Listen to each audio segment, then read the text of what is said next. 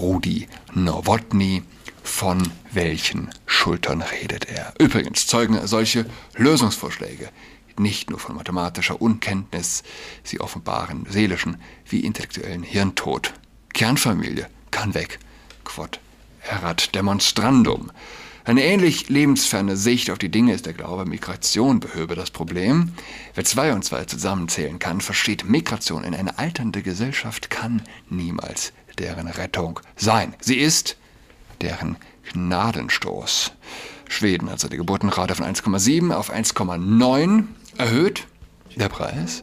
In Schwedens zweitgrößter Stadt Malmö leben 20 Prozent Muslime.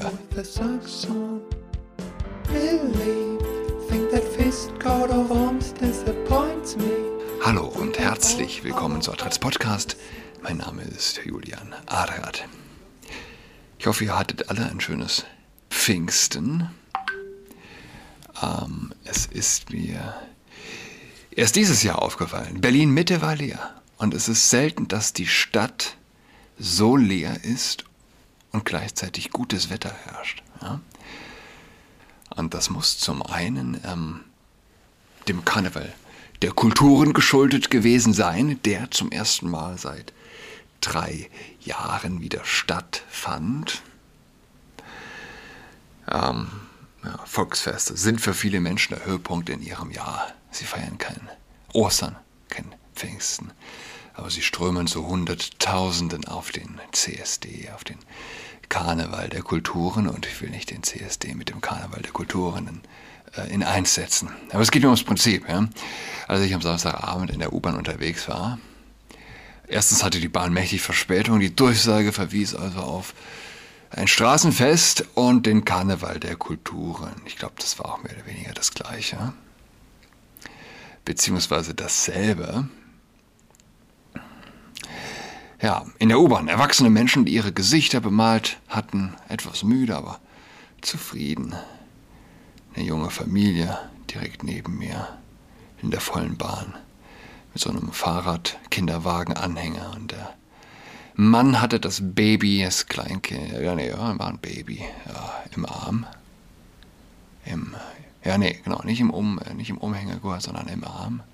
Die Mutter saß also mit bemaltem Gesicht auf einem, auf einem, ähm, auf diesem Stuhl, der da an der Ecke neben der Tür, so ein Klappstuhl. Ähm, ja. Oder sie waren verreist, die Menschen. Berlin Mitte jedenfalls war leer sind heute, heute sind noch Schulferien in, äh, Schulferien in Berlin. Deshalb also in kürzerer, eine kürzere Folge.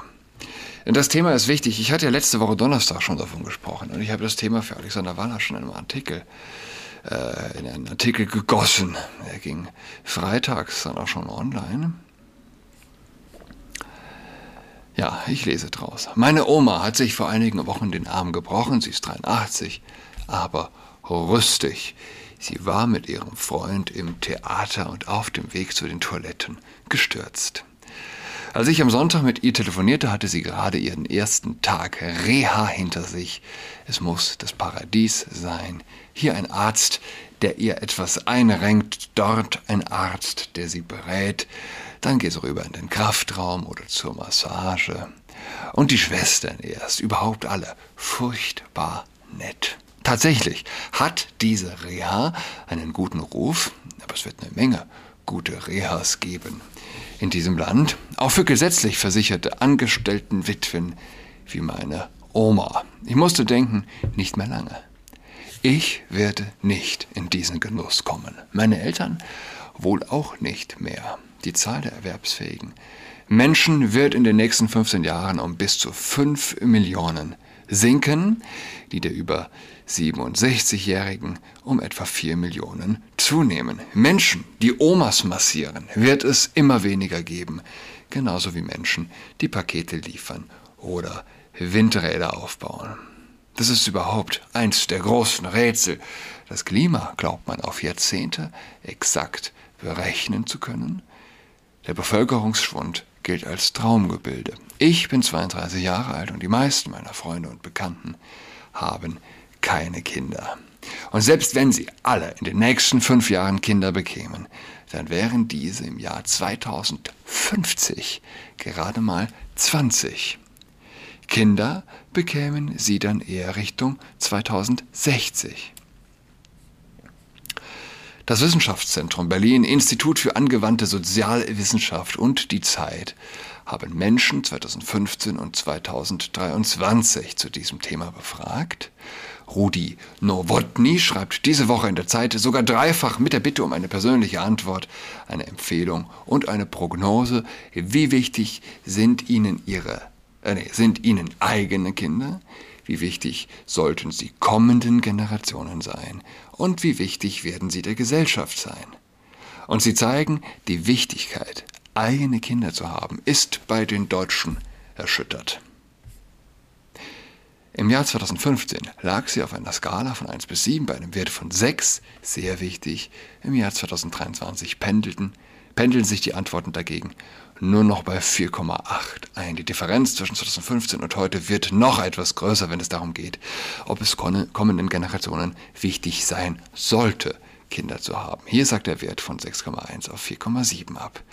Das gilt sogar, wenn man nur Eltern befragt. Diese empfinden zwar eigene Kinder weiterhin als sehr wichtig, aber Elternschaft sehen sie viel weniger als noch 2015 als erstrebenswert für die Gesellschaft an. Ich gestehe, ich war naiv. Lange dachte ich, Elternschaft heile einen von allerhand Flausen. Dann kam Corona und Eltern, die ihre Kinder zwangen, FFP2 zu tragen, über Stunden, im Freien, Davon werde ich mich nicht mehr erholen. Übrigens heute Morgen auf dem Weg in die Bäckerei. Tatsächlich, wir sind ja, würde weniger haben wir ja alle gerade, wo wir uns befinden, gutes Wetter und ja, strahlender sommerlicher Morgen und eine Person fährt mit FFP2 auf dem Fahrrad durch die Straße. Oh, ich weiß es nicht. Es ist ja nicht mehr witzig. Also die Person muss ja, weiß ich nicht, entweder schwer leiden oder sich im Wachkoma befinden. Überbleibsel einer Massenpsychose. Anders kann man das nicht beschreiben. Das ist Long-Covid sozusagen. Ein Überbleibsel der Massenpsychose. Aber so ist das nun mal. Schreibe ich weiter, der Säkularismus frisst wie alle Monster seine eigenen Kinder. Kinder. Elternschaft hin oder her. Es gibt vielleicht keinen fundamentaleren Geisteswechsel als den, der die Menschen dazu gebracht hat, keine Kinder mehr zu bekommen. Es gibt Menschen, die auf Kinder verzichten, um mit gutem Gewissen zu fliegen oder Steak zu essen, CO2-Abdruck und so. Eine so fundamentale Revolution, wie es die sexuelle war. Zu ihrer völligen Ausprägung gelangt sie erst Jahrzehnte später. So wird es auch umgekehrt sein.